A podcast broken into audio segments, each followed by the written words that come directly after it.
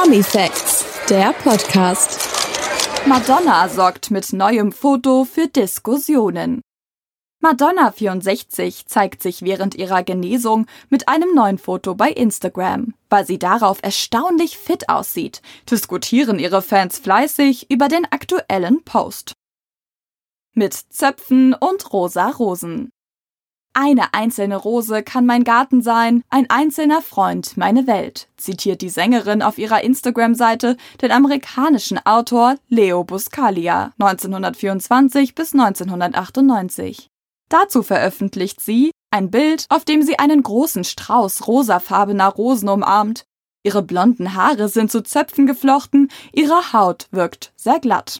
Während sich einige Fans über Madonnas Genesungsfortschritte freuen, kritisieren andere, das Bild sei zu stark bearbeitet und man erkenne die Sängerin überhaupt nicht wieder. Sie zeige sich unrealistisch und makellos, urteilt Page 6, die Klatschseite der New York Post. Schon vor ihrem medizinischen Notfall hatte der Popstar immer wieder mit stark bearbeiteten Bildern für Aufsehen gesorgt. Diese Tradition will Madonna offensichtlich weiterführen schwere bakterielle Infektionen.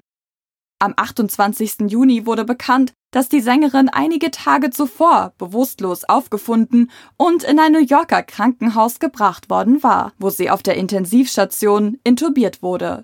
Ihr Manager Guy Osseri 50 teilte via Instagram mit, dass Madonna eine schwerwiegende bakterielle Infektion entwickelt habe, die zu einem mehrtägigen Aufenthalt auf der Intensivstation geführt hat.